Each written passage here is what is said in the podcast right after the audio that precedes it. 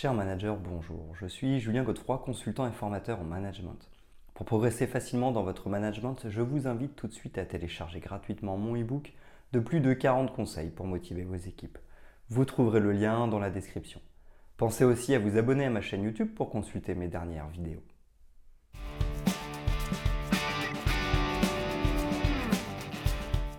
Étymologiquement, le mot sociocratie vient du latin socius qui veut dire compagnon ou associé et du grec kratos qui signifie pouvoir ou autorité.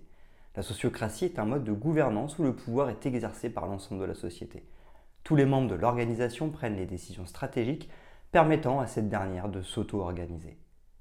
Il s'agit notamment d'un concept élaboré par le philosophe français et père du positivisme Auguste Comte qui cherche à différencier la démocratie de la vraie sociocratie. Avec la démocratie, le pouvoir est détenu par le peuple, démos. La différence avec la démocratie vient du fait que ces personnes ne partagent pas de relations significatives entre elles.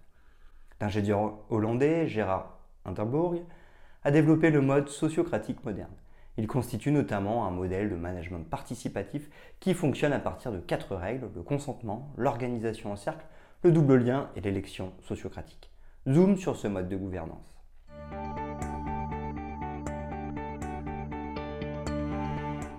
La sociocratie est un mode de gouvernance historique.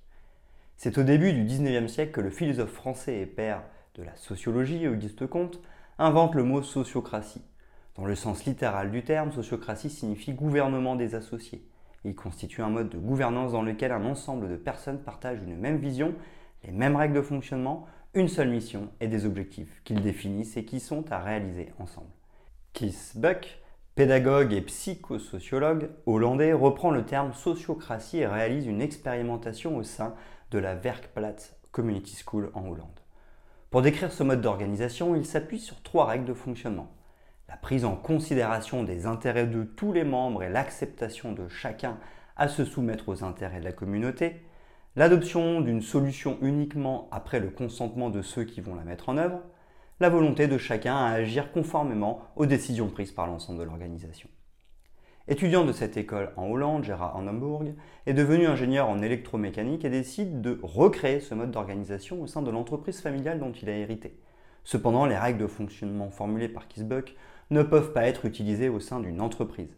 En effet, il devait prendre en considération les intérêts de toutes les parties prenantes, y compris les investisseurs et les employés, pour garantir l'atteinte des objectifs et prendre des décisions stratégiques. Hindenburg s'inspire ainsi du fonctionnement des organismes vivants pour permettre à son entreprise de s'auto-organiser à son tour. Ce mode d'organisation va permettre à chacun d'y prendre part en organisant l'équivalence entre eux. Il s'agit d'un mode de fonctionnement qui se base sur la contribution de tous les membres.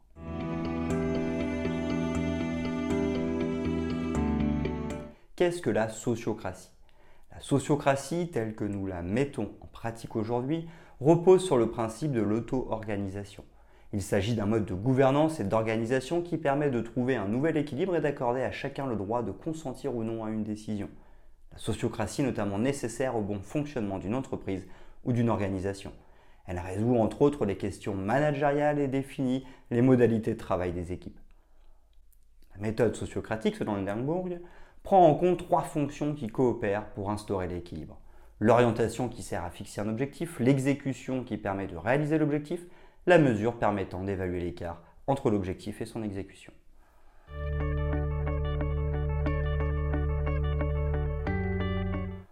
Quelles sont les règles de la sociocratie? Les règles sociocratiques contribuent efficacement au développement d'une entreprise ou d'une organisation. Elle repose notamment sur les principes de l'équivalence entre chaque membre lors de la prise de décision, la référence à un objectif ou un projet partagé, ainsi que la mise en place d'un dispositif de contrôle qui permet d'évaluer l'atteinte des objectifs. En effet, la sociocratie repose sur quatre règles de fonctionnement qui maintiennent la coopération en place. La structure en cercle, la structure sociocratique se superpose à la structure hiérarchique en mettant en place un mode organisationnel vertical et horizontal. Le double lien, elle permet d'assurer une communication ascendante et descendante entre les cercles, définissant les limites et les besoins des membres sur le terrain. Le mode de décision par consentement. Dans une organisation sociocratique, les décisions stratégiques sont prises par consentement. L'affectation des membres par consentement. Chaque fonction est attribuée sur la base de consentement pour remplir les missions et atteindre les objectifs au sein d'une équipe sociocratique.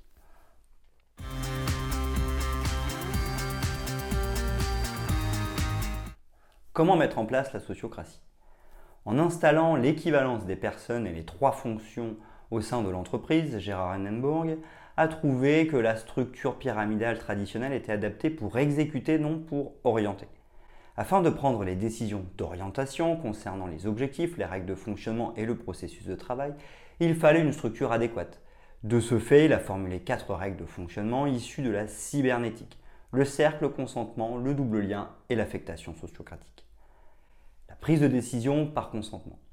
Dans une organisation ou une équipe sociocratique, le mode de prise de décision repose sur le consentement. Il se traduit par l'absence d'objections motivées et argumentées. En d'autres termes, cela signifie qu'aucune décision d'orientation ne peut se prendre tant qu'un des membres s'y oppose avec des arguments raisonnables et valables.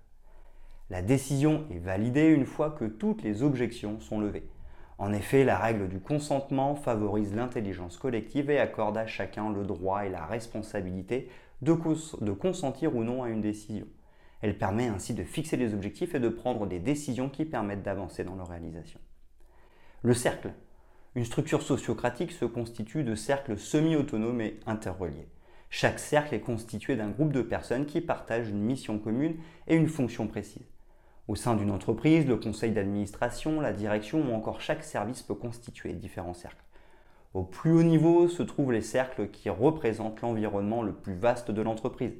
Par exemple, il peut s'agir des investisseurs, des dirigeants ou des cadres. Aucun cercle ne dispose d'une autonomie totale. En effet, il s'avère indispensable de tenir compte des besoins des cercles supérieurs représentés par les maîtres d'exécution et des cercles inférieurs à travers le principe du double lien. Chaque cercle fonctionne comme étant un sous-système de l'organisation. Ainsi, il met en place ses propres règles de fonctionnement. Il tient compte consentement de ses membres ainsi que le responsable de l'unité. Il établit également un système d'information à travers des recherches expérimentales et l'apprentissage de ses membres. En bref, il définit ses propres objectifs, assure l'exécution du processus du travail et évalue les résultats. Le double lien.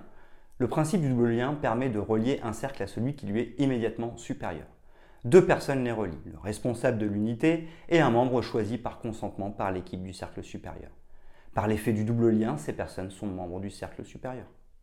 L'affectation des membres par consentement.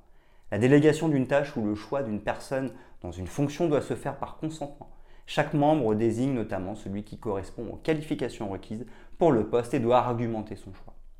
De ce fait, la discussion s'avère ouverte dans le cercle avant de prendre une décision, toujours sur la base du consentement de chacun. Le fait qu'il n'y ait plus d'objection de la part des autres membres valide le candidat.